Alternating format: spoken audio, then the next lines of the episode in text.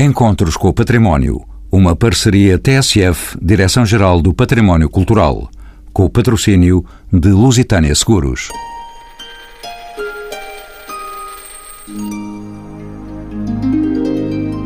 O desenvolvimento e a ampliação das bases comerciais fizeram do dinheiro uma necessidade. E sejam quais forem os meios de troca, importa basear um qualquer valor para avaliar outro. Assim surgiu a moeda, unidade representativa de valores e aceito como instrumento de troca de bens e de serviços. Parte integrante da sociedade, a moeda controla, interage e participa dela independentemente da cultura. Portugal é uma das poucas nações que se pode orgulhar de ter cunhado moedas de ouro durante oito séculos, algumas delas com curso universal. Do longo tempo da história das moedas, na história do nosso território, é o mote dos encontros com o património de hoje. São convidados deste programa Maria da Conceição Lopes, arqueóloga e historiadora pelas universidades de Coimbra e Bordeus, especializada em numismática geral e antiga, é membro do Comitê para o Património Mundial e coordenadora do projeto Arqueologias das Cidades de Beja. Susana Pascoal, licenciada em Gestão, é diretora de Marketing e Inovação na Companhia de Seguros Lusitânia. António Verdasca Licenciado em Ciências Políticas e Sociais, mestre em Comunicações Sociais com especialização em Marketing e Publicidade, é responsável pela unidade de vendas para as moedas comemorativas na imprensa nacional Casa da Moeda. Por fim, José Ruivo, doutor em Arqueologia pela Universidade do Porto. É técnico superior no Museu Monográfico de Conímbriga e investigador em materiais numismáticos a quem peço que me diga quando começou a cunhagem de moeda no território hoje correspondente a Portugal. Ora bem, a cunhagem da moeda no território correspondente a Portugal terá começado provavelmente durante o século II a.C., portanto, algures no século II. Nós conhecemos várias séries produzidas no território atualmente português, nomeadamente, por exemplo, as cunhagens feitas em Salácia, Salácia ou a cidade pré-romana que correspondeu à cidade romana de Salácia, que são cunhagens inspiradas nas cunhagens de Gadir, Gadis ou Cádiz, se quisermos hoje, portanto, com uma representação iconográfica de tipo fenício púnico ou fenício púnico e com legenda que usa uma escrita que será a escrita sud-lusitana ou a escrita ibérica do sul, Portanto, não é uma escrita que tenha nada a ver com o latim, nem com nenhum tipo de escrita que nós hoje conheçamos. Conhecemos também outras cunhagens, provavelmente bastante antigas, como as cunhagens de Mirtilis, Mértola, Balsa, onde hoje, portanto, ficaria situada na zona de Luz de Tavira, por exemplo, Beazuris, alguns supostamente na zona de Castro Marim, etc. Depois há algumas cunhagens também na época, portanto, no final da República Romana, no início do Império, como as cunhagens de Paxiúlia e um pouco posterior as cunhagens de Ébora. De qualquer forma, há aqui uma questão que eu saliento. Algumas destas cunhagens são cunhagens em nome de cidades e não em nome de monarcas. Portanto, temos aqui uma situação ligeiramente diferente.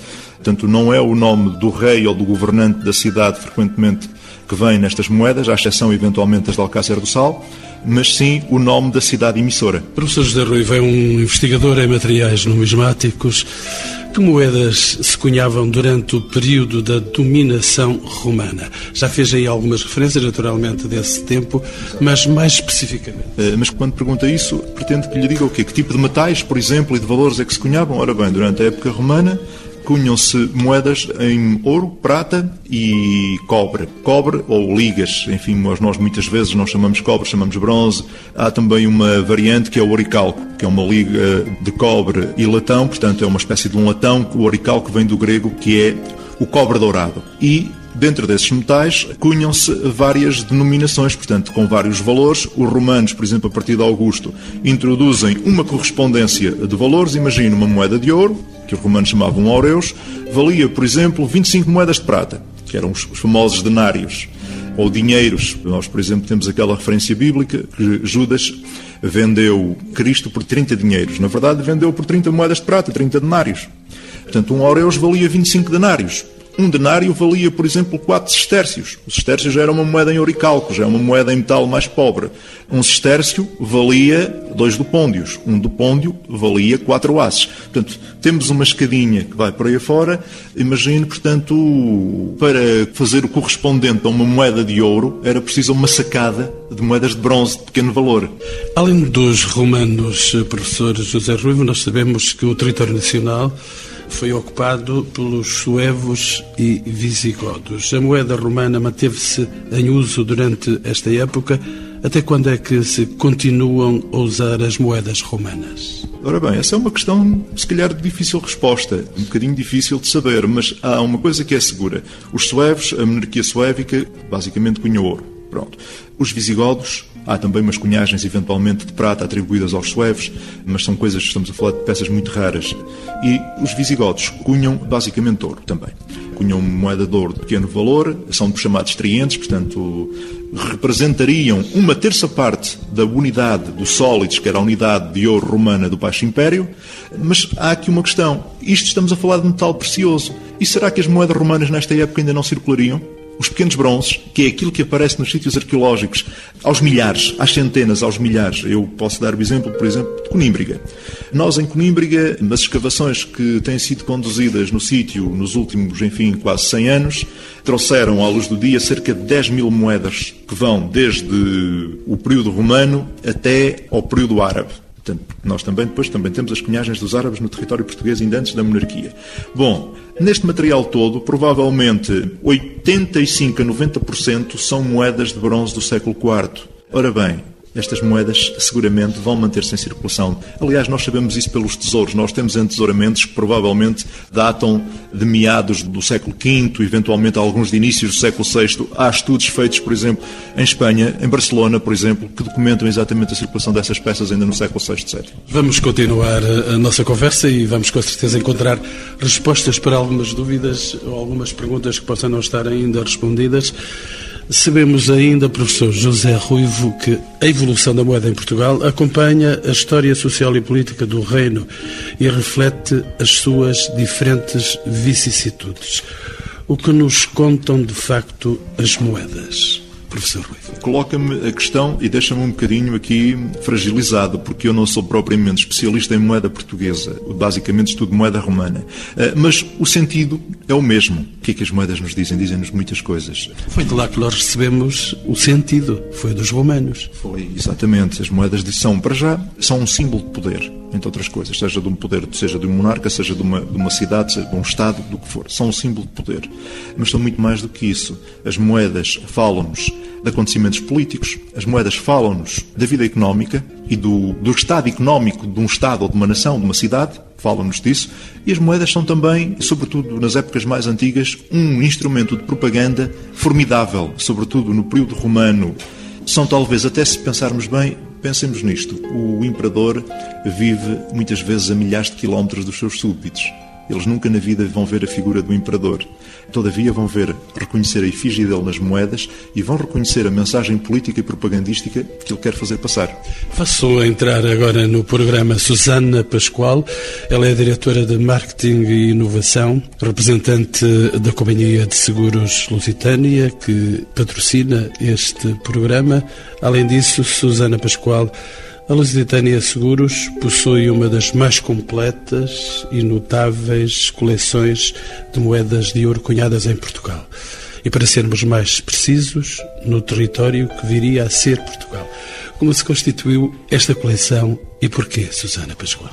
Esta coleção foi iniciada em, por volta de 1987 e, obviamente, relaciona aquilo que são os valores da Lusitânia, da preservação da nossa Portugalidade, do património português, com uma visão mais empresarial ligada à manutenção de um ativo e, de facto, e os tempos têm-nos vindo a dizer, o ouro continua a ser um ativo valioso e a coleção de moedas propriamente dito, porque, conforme diz, pelas suas características próprias, também. Portanto, há aqui um aliar daquilo que são os valores e da companhia, do seu DNA, da Portugalidade, com uma vertente empresarial de valorização de um ativo poderoso que continua a ser o ouro. Qual é, Susana Pascoal, o exemplar ou exemplares mais valiosos desta coleção propriedade da Lusitânia? Eu aqui podia dar uma resposta qualitativa e quantitativa. Quando avaliamos. Mas não vai reservar a resposta. Não, de todo.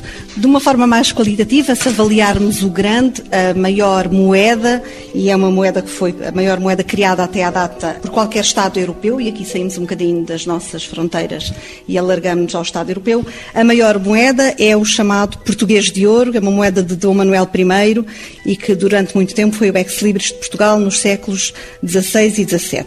Esta é talvez a mais famosa pela sua características únicas. No entanto, quando avaliamos apenas o aspecto quantitativo e monetário, a mais valiosa da nossa coleção é o Morabitino do reinado de Dom Afonso II e, portanto, pela sua raridade, atribui-se um valor diferenciado. E, de facto, são estas as duas moedas mais relevantes da coleção. Tanto quanto pude verificar in loco, esta coleção está exposta numa sala com condições adequadas de temperatura e de iluminação e é acompanhada por um vídeo explicativo. É possível ao público em geral visitar esta coleção tão sedutora? Ela é?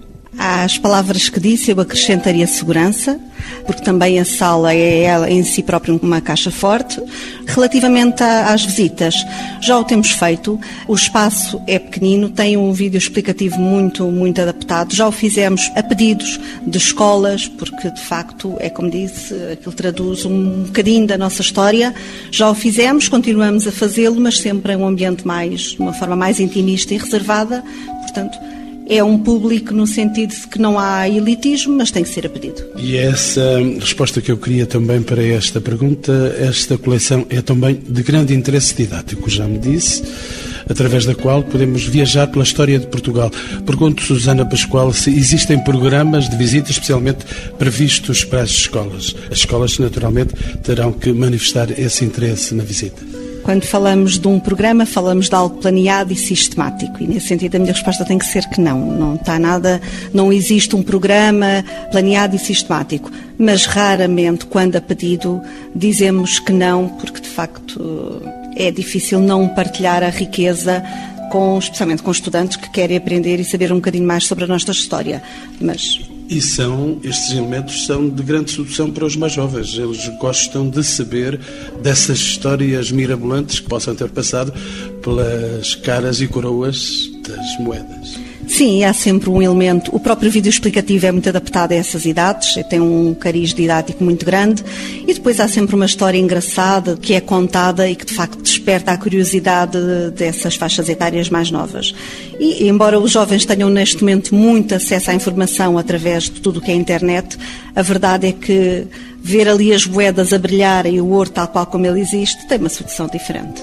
O novo nome neste programa é a professora Maria da Conceição Lopes. Ela é historiadora, arqueóloga da Universidade de Coimbra. Bem-vinda de novo aos encontros com o património. Sabemos que a descoberta de uma casa da moeda datada do século XVI no centro histórico de Beja veio revolucionar os conhecimentos sobre estas estruturas e sobre o fabrico de moeda em território português. Professora, qual é a importância desta descoberta? Esta questão só poderia ser respondida por uma arqueóloga que defendeu tese de doutoramento sobre a cidade romana de Beja.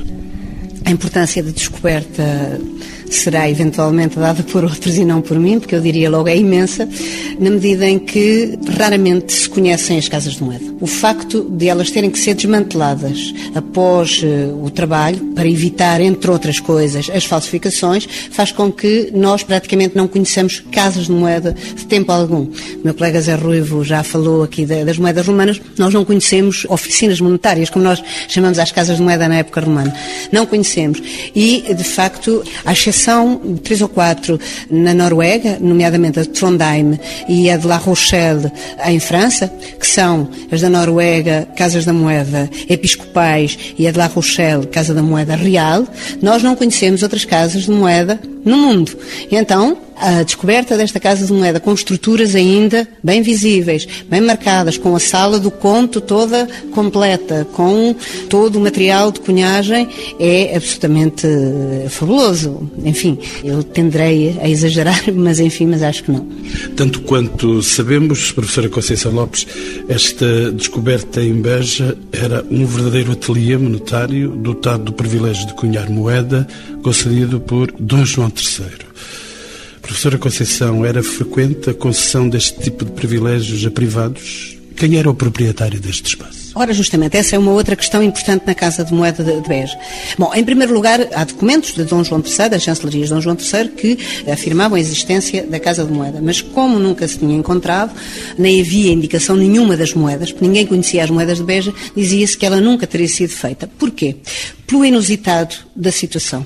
Dom João III concede ao seu vedor, Rui Lopes, o privilégio de cunhar ceitis, portanto a moeda de latão da altura, de, de cobre na altura, de cunhar ceitis para pagar as despesas com a exploração de minas de bronze e de azogue, e o azogue é muito importante, e de azogue que é mercúrio, que entretanto ele estava a explorar e que lhe ficavam muito caras. O texto é exatamente assim. Então, que é que se passa? Passa-se que o rei dá a um homem da sua casa, obviamente, o privilégio de cunhar moeda para pagar as suas próprias despesas. Isto não existe de modo nenhum.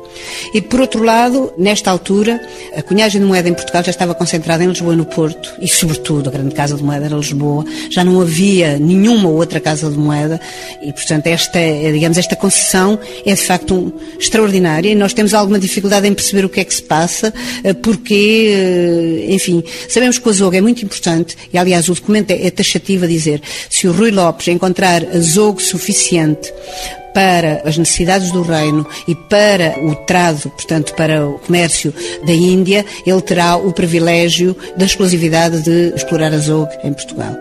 Ora bom, o mercúrio é obviamente importante para fazer a mistura do ouro e naturalmente que o azogue é um metal muito, muito raro e de muito difícil exploração e, portanto, estamos a falar de qualquer coisa bastante importante.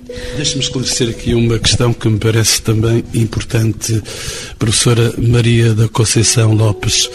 Tratando-se de uma casa da moeda com caráter esporádico e improvisado a funcionar em casa privada daquela que estamos a falar, parece ter assumido um lado quase clandestino. Apesar da concessão régia, que materiais e documentos permitiram comprovar a atividade deste estaleiro? Existem outros exemplos semelhantes em Portugal ou noutros países? Bom, em Portugal foi escavada eh, uma parte da Casa da Moeda do Porto. Na Torre do Infante foi escavada uma parte da Casa da Moeda. Estamos a falar contemporânea.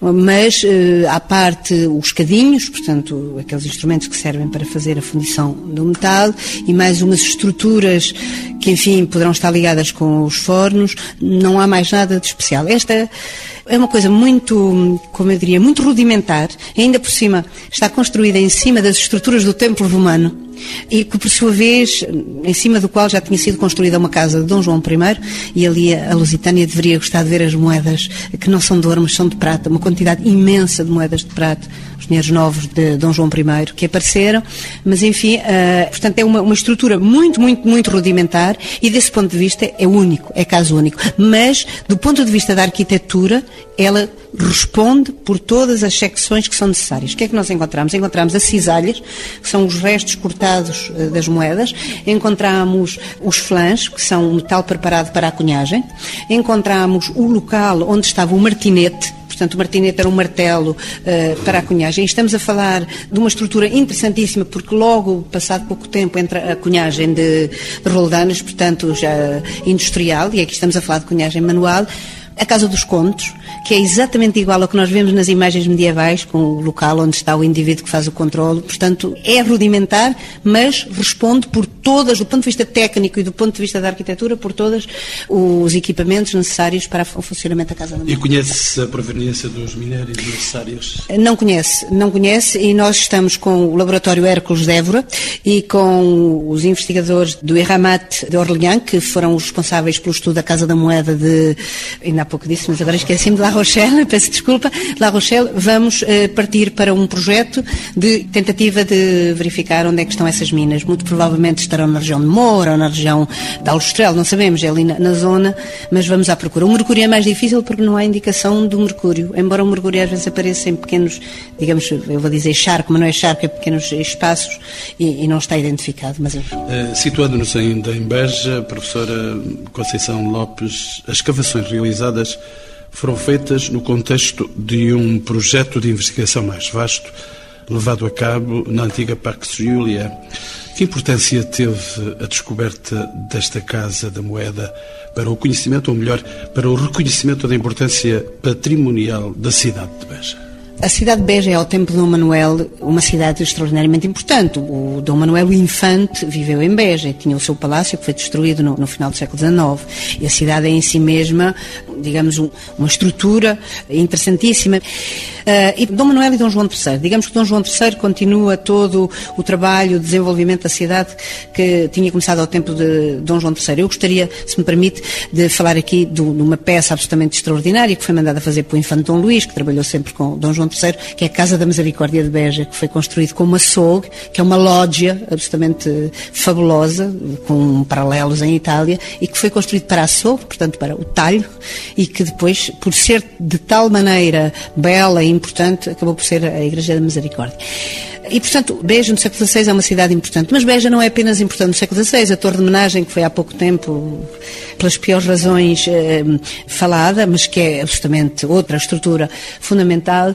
Bom, a cidade de Beja, para nós, eh, o nosso projeto chama-se Arqueologia das Cidades de Beja. A descoberta da Casa... Porquê das cidades? Da cidade de Beja, porque nós uh, achamos que as cidades, elas são organismos vivos, que se vão revitalizando. E nós não gostamos de falar da cidade do século XVI, da cidade medieval, da cidade romana. Achamos que a cidade é toda única. E o facto da Casa da Moeda se instalar em cima do templo romano e do próprio templo romano ter sido dividido para construir eventualmente as casas dos moedeiros que se deslocaram da Casa da Moeda de Lisboa para irem cunhar moeda, uh, o templo foi dividido em secções, muito provavelmente pôs alojar, demonstra bem quanto a velha cidade romana, a velha Paxiúlia, que também cunhou moeda, não é? A velha Paxiúlia, nesta altura, é ainda uma cidade importante e que mistura todos os tempos. Portanto, o projeto mistura todos os tempos. Não temos aqui a cidade medieval, a cidade romana, a cidade de Beja, com toda esta dinâmica que ocorre ao longo dos séculos. A Casa da Moeda é mais uma estrutura a testar a importância da pequena cidade interior, que, pela arqueologia, é uma verdadeira cidade litoral ligada ao Mediterrâneo. Os materiais de Beja são, para todos os efeitos, até a este momento, até ao tempo de Manuel, e por isso é importante esta Casa da Moeda, até ao tempo em que nós nos viramos para o Atlântico, uma cidade profundamente mediterrânica. Nunca ninguém terá levantado tão alto o nome desta cidade que está pelo Alentejo fora. O último nome neste programa, António Verdasca, nos seus saberes, ele cruza ciências políticas, comunicações sociais, marketing e publicidade. Para além da cunhagem de moeda corrente, a imprensa nacional, a Casa da Moeda, dedica-se à cunhagem de moedas comemorativas. Podemos dizer que produz hoje a numismática do futuro? Esta é a sua área, António Verdasca na Casa da Moeda, onde já foi diretor do Gabinete de Imagem e de Comunicação.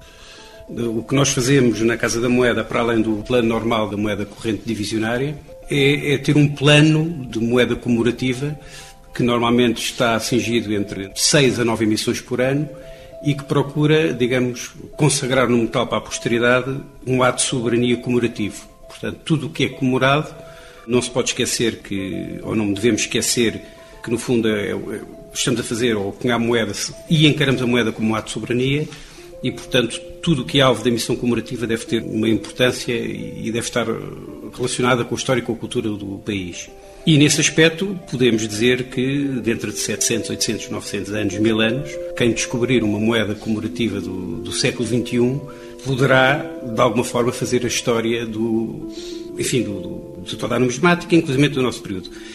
Não só com o tema a comemorar, mas também quer com os metais utilizados, quer com as dimensões utilizadas, quer com as tecnologias envolvidas, enfim, há toda uma, uma panóplia de fatores envolvidos e que marcam o nosso tempo, inclusive até na estética, porque para essas moedas comemorativas nós recorremos a autores, que normalmente são escultores portugueses, que não são colaboradores permanentes da Casa da Moeda, mas, portanto, têm a sua vida profissional e que são representativos dos movimentos culturais e escultóricos da época e que são normalmente especialistas em medalhística e em moeda, mas sobretudo em medalhística e em, baixo relevo, e que, portanto, a própria arte de gravar e de, execução artística da moeda, ela mesmo é própria de um tempo, não é? Que é o nosso. A imprensa nacional, Casa da Moeda, atual, resulta, como se sabe, da fusão entre a imprensa nacional e a Casa da Moeda portuguesas.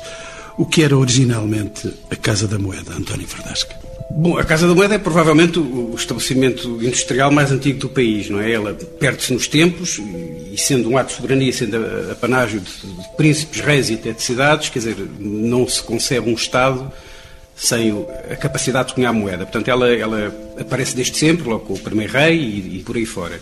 De qualquer forma, ela, nos seus tempos antigos, tinha alguma mobilidade, porque basicamente ela utilizava um martelo e, portanto, tirando a questão da segurança, que tinha que ser devidamente acautelada, ela poderia ter alguma mobilidade, inclusive poderia seguir a corte para diversos sítios. E ela em Lisboa, com o Dom Diniz, onde há talvez os primeiros registros do, enfim, enquadrar a atividade, e julga-se que nessa altura ela estaria na zona de Santa Apolónia. Ela depois circula na cidade de Lisboa em alguns sítios e digamos que a partir de 1720 instala-se na Rua de São Paulo, onde funcionou até 1941, no edifício que agora existe, da Casa da Moeda, que foi projetado pelo arquiteto Jorge Segurado. Entretanto, ela, depois de, de fazer moeda, ela a partir de 1845 fundiu-se com a repartição do papel selado, ou seja, começou também a lidar com outro tipo de valores que não os metálicos. Em 1853 começou também a fabricar selos postais e, finalmente, em 1882 assume também as contrastarias, que no fundo regulamentavam a atividade da orivesaria e, portanto, tudo que era um comércio de metais preciosos. Bom, e por aí foi indo, até que em 1972 fundiu-se com a Imprensa Nacional na altura e deu origem, portanto, à Imprensa Nacional Casa da Moeda, a partir, como disse, de 1972. António Verdasca já me disse que a Casa da Moeda de Lisboa, se assim podemos dizer, foi o mais antigo estabelecimento fabril do Estado português, com produção contínua desde o século XIII. Que informações temos sobre as instalações das anteriores Casas da Moeda até à atual? Onde é que se situavam? Segundo eu julgo saber, a única referência que nós temos mais concreta é Dom Dinis, que ficava, na, se bem julgo saber, na Porta de Santa Cruz, que seria ao pé de Santa Apolónia. A partir daí, não sei, não sou propriamente a pessoa indicada, não sei se há algum registro concreto sobre isso, duvido. E a partir de 1720 ela instalou-se concretamente na Rua de São Paulo, num edifício que ainda hoje existe. No entretanto, ou seja, entre a Porta de Santa Cruz, na, na, em Santa Apolónia, no Renato Diniz até 1720, digamos que nós não temos informação. Maria da Conceição Lopes está-me a dizer que não, que não existem referências? Não, as referências existem, mas são muito tenues e, portanto, nós não podemos saber exatamente onde estavam. Temos essa referência do Dom Dinis, que é seguramente alguns aqui por Santa Apolónia, e depois, a partir do século XVII, talvez já desde o final do século XVI, que elas vão ali para, para São Paulo, e, e, a partir daí continua, portanto, a Casa da Moeda vai-se vai -se renovando sempre e lá se manteve. Como dizia a sua professora, há uma questão muito importante, é, havia uma enorme capacidade de mobilidade de uma Casa de Moeda, porque aquilo, digamos, tirando a questão da, segurança e dos moedeiros, que eram pessoas de confiança, por causa da questão da segurança, privilegiados, tinham até um livro de privilégios. Era uma oficina que trabalhava a martelo, digamos, não havia grande tecnologia. Apenas a partir de 1678 eh, se começa a utilizar prensas mecânicas. E a partir daí, com prensas mecânicas, sim, já estamos a falar de engenhos de grande tonelagem que já teriam alguma dificuldade de locomoção. Por exemplo, há uma coisa curiosa sobre a utilização das prensas. A primeira prensa movida a vapor vem para a Casa de Moeda de Lisboa, que era igualada royalmente em Inglaterra, e vem apenas em 1835. Portanto, digamos que é a partir já do século XVII, século XVIII, sobretudo com as prensas mecânicas, portanto, a partir de 1678 mais concretamente, em que a Casa da Moeda, enquanto estabelecimento fabril, começa a perder a sua capacidade de mobilidade. E começa a ter outra dimensão, começa a ter outros requisitos de organização quer industrial, quer pessoal, quer estrutural, e, portanto, isso retira-lhe um pouco o nomadismo, se assim podemos falar, e, e, e a torna um pouco mais sedentário. António Verdasca trouxe aí um nome, os moedeiros. Vamos já nesta última questão que eu lhe queria pôr, já que o programa se encaminha para o fim. O fabrico de moeda levou desde cedo a organização dos chamados moedeiros de que estávamos a falar, enquanto classe constituída corporativamente e detentora de vários privilégios e regalias. Que registro existem dessas organizações e desde quando, António Verdasca? Bom, eu julgo que a professora seria, seria mais exatamente a professora Maria da Conceição Lopes. estudar mais isso Mas, eh, segundo, e se não, se não estou a dizer nenhum, nenhum disparate, isso correndo da minha cábula, nós temos um primeiro livro com os privilégios do, do, do moedeiro que julgo que data do, do reinado de Dom Dinis e temos depois um primeiro regimento da Casa da Moeda um, um pouco mais completo onde, onde, procura organizar o que é um estabelecimento industrial para a cunhagem da moeda no reinado de Manuel em 1498. E são, digamos, as duas referências que nós temos mais sobre e que estão documentadas e que, e que são históricas relativamente ao que seria o privilégio dos moedeiros. Serão estes dois marcos, digamos. A última e mesma questão para os meus quatro eh, convidados. A numismática, tratando-se de uma área de conhecimento muito específica, o que explica o seu poder de atração entre investigadores e colecionadores. Chamo o historiador e arqueólogo José Ruivo.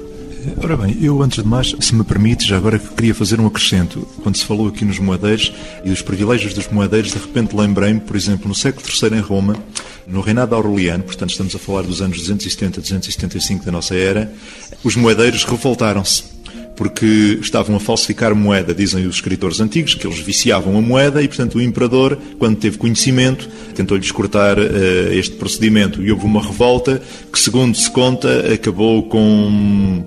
incluía os moedeiros, as famílias dos moedeiros, houve vários, muita gente morta uh, e acabou, inclusivamente, com a deportação de muitos desses trabalhadores. Portanto, isso já mostra, por exemplo, mesmo na época romana, já um sentido de classe e de organização dentro da Casa da Moeda. Saindo deste aspecto e indo direto diretamente à questão que me coloca, eu falarei sobretudo como investigador, como arqueólogo, porque as moedas, eh, e sobretudo para nós que trabalhamos, eu que trabalho no período romano, não há praticamente um sítio arqueológico não há um sítio arqueológico, melhor dizendo, da época romana, em que se intervenham onde não apareçam moedas.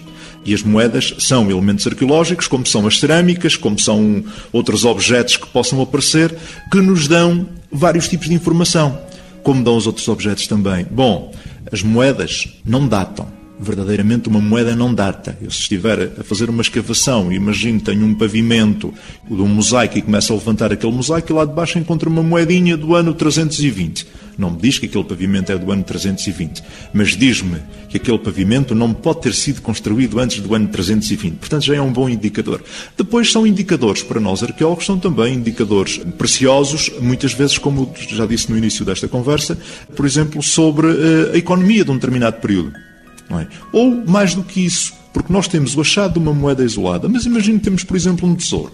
E um tesouro pode nos levar, consoante as características do tesouro, pode nos levar a muita coisa.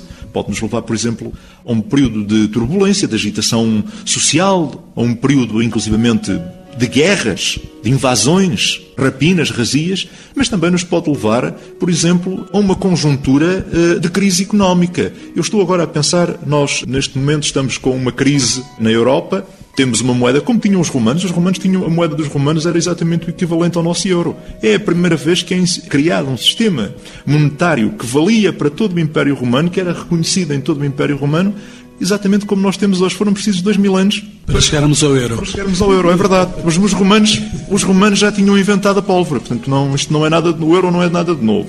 Mas a verdade é que neste contexto em que nós vivemos, se calhar se nós pensarmos bem, se calhar todos nós conhecemos pessoas que entretanto foram ao banco levantar as suas poupanças com medo de que amanhã haja um corralito como houve na Argentina há meia dúzia de anos atrás, como se calhar eu não devia dizer isto, vai haver na Grécia nos próximos meses, ou já está a haver, uma vez que as pessoas estão a, a tirar o dinheiro, o dinheiro está só nas últimas duas, três semanas saiu equivalente a quase 15% do PIB dos bancos, eh, e portanto, se calhar alguém vai esconder esse dinheiro debaixo do colchão, numa panela, no quintal, num buraco numa parede. E, portanto, quando nós muitas vezes somos confrontados com estes achados de moedas, isto faz-nos repensar e tentar perceber muitos fenómenos históricos, sobretudo para épocas mais antigas, como a época romana, que não chegaram muitas vezes até nós através dos documentos escritos, não é? E ficaram lá, certamente, as moedas, as dracmas e os. E, e as novas dracmas e também. Os euros, ficam os euros. Ficam os euros, que são os últimos. Os euros e os dólares e as libras inglesas e os francos suíços. E Susana Pascoal, o que é que me diz desta situação? O que é que explica o poder de atração da numismática entre investigadores e colecionadores? A sua companhia de seguros Lusitânia foi também atraída por estes valores. Foi atraída, como lhe disse, em parte porque as moedas representam, uh, e de forma muito clara, a evolução do território e das conquistas portuguesas pelo mundo, e, portanto, havia essa história de Portugal que nós muito apreciamos, porque cada vez mais o sentido de Portugalidade, até nos serviços financeiros, acaba por ser eh, cada vez mais inexistente e, portanto, diria eu que é cada vez mais valiosa. Portanto, há esta questão da Portugalidade, mas depois eu acho que até com um cariz de inovação, e eu acho que isso é a parte engraçada, como é que algo tão antigo pode ser inovador, que é a capacidade de transformar esse espólio num ativo financeiro absolutamente atual, diria eu que muito do ponto de vista de rendimento muito atrativo e eu acho que essa também é a parte engraçada, portanto, é a capacidade de pegarem algo tão antigo e transformá-lo em algo tão inovador quanto um investimento que é vivo, que é um organismo vivo, que continuamente está a ser melhorado e eu acho que isto, de facto, diria que somos a única, mais do que companhia de seguros, a única instituição financeira que tem algo parecido. E não é por acaso tem o nome de Lusitânia? Não é por acaso de certo, porque conforme já se disse muitas vezes e se escreveu outras tantas, não há mesmo coincidências.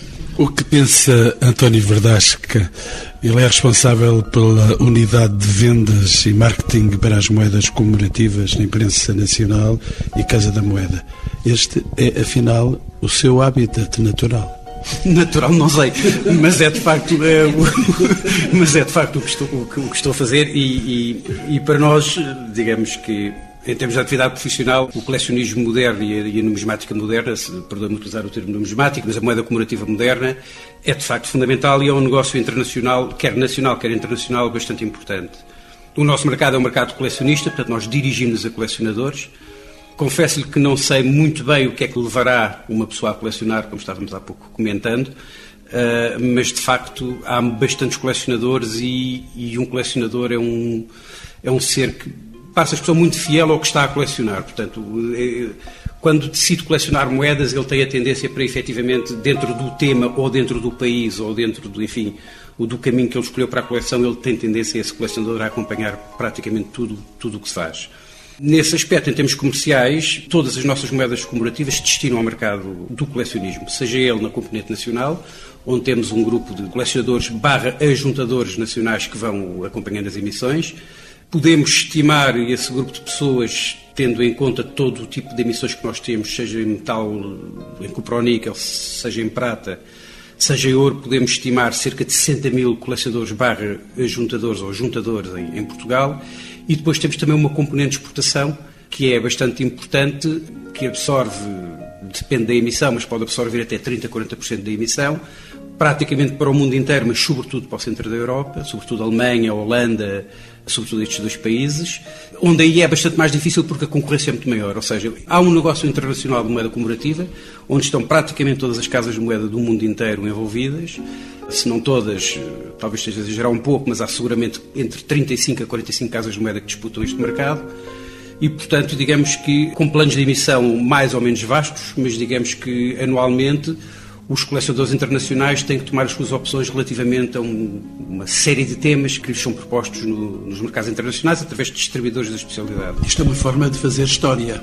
É também uma forma de fazer história, é também uma forma de fazer negócio. Quer dizer, é, é uma equação com diversas variáveis, não é? Inclusive, até no plano artístico, como, como há bocado referia, há, há muitos movimentos artísticos de escultura, sobretudo na área da medalhística, incluindo, enfim, a medalhística como uma coisa mais vasta que inclui também a moeda e que também se desenvolve dentro do negócio da, digamos, da, da moeda e da medalha. Sr. Doutora, nós ainda temos aquele cenário que há alguns anos se via na Praça de Comércio, o cenário dos moedeiros da atualidade, a trocar moedas, a trazer das suas coleções, a espalhá-las um pouco por, pelos curiosos? Sim, sim, ainda, sobretudo no, sim, ainda, ainda existem essas, essas, reuniões, sobretudo agora no, no Mercado da Ribeira, uma vez por semana, onde, digamos que é quase uma feira medieval, se assim se pode dizer, porque as pessoas trazem as suas coleções, comentam, trocam. E outra coisa muito interessante no que diz respeito à medalhística, é possível encontrar muito boas peças a muito bom preço, porque as pessoas não sabem muito bem às vezes o que é que têm, sobretudo nestes pequenos mercados pelo país inteiro, onde por vezes aparecem medalhas de bons escultores, de escultores consagrados, que não sabem muito bem como é que as medalhas lá foram parar e que estão à venda por vezes a preços bastante interessantes. Seguramente as pessoas que estão a vender às vezes também não sabem muito bem o que é que têm, porque ou, ou herdaram ou, ou querem se desfazer por, por motivos de, de, necessidade económica, não, não, vários fatores poderão estar envolvidos, mas também sim é, é, possível encontrar medalhas muito interessantes. As moedas é um pouco mais difícil, mas medalhas encontram-se medalhas de bons escultores eh, por esse país fora em mercados locais.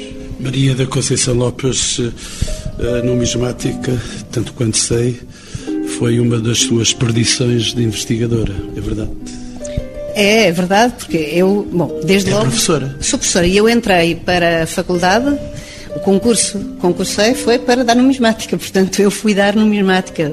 Depois, agora já dão milhares de coisas, como agora os professores dão, mas enfim, mas eu entrei para dar numismática. Mas não perdeu as moedas? Não, não perdi as moedas e, e fiz numismática e continuei a ensinar numismática e fiz inclusive um, umas provas, na altura não havia mestrados em arqueologia, faziam-se provas de aptidão científica e capacidade pedagógica, que é uma coisa assim muito, muito estranha, sobre justamente a análise das moedas de, de dois imperadores, o imperador Trajano e o imperador Adriano. E, e estava a ouvir esta conversa toda e lembrei-me disso. É que, do ponto de vista da história, do que as moedas nos podem permitir para o estudo da história, para o estudo da sociedade, é absolutamente fundamental pegar nestes dois imperadores romanos. O Trajano era o imperador da guerra, defendia que as províncias romanas deviam ser submetidas a Roma, e Roma, Roma era o grande centro e o resto devia ser o espelho e mais nada. O Adriano defendia uma coisa interessantíssima, que era a diversidade, a igualdade na diversidade. O império será tão mais uno e igual quanto maior afirmar a sua diversidade. E se nós pegarmos nas moedas de Adriano e nas moedas de Trajano, verificamos, por exemplo, a Espanha, a Ibéria, a Dácia, que estão representadas, seguramente por grandes escultores da altura, estão representadas nas moedas, estão completamente abatidas ou pisadas pelos cavalos do imperador, ou mortas, ou qualquer coisa assim. Ao tempo de Adriano, não. A Espanha aparece com os seus ramos de oliveira, a Britânia aparece com as suas, as suas rochas, portanto, cada uma com os emblemas que, elevadas. E chamam-se Augustas, enquanto ao tempo de Trajano se chamam captas, portanto, cativas, ao tempo de Adriano se chamam Augustas.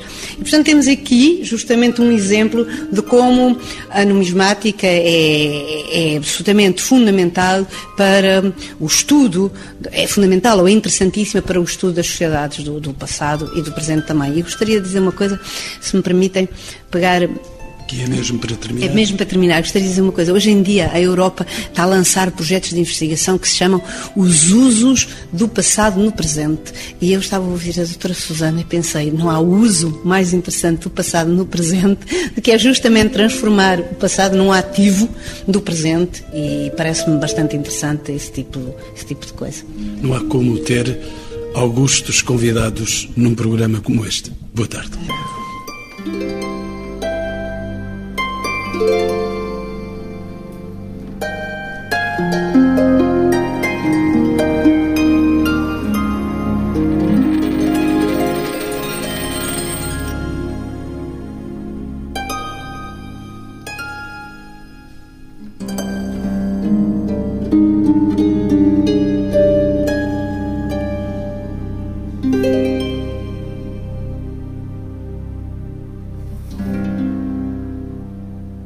Encontros com o Património, uma parceria TSF, Direção-Geral do Património Cultural, com o patrocínio de Lusitânia Seguros.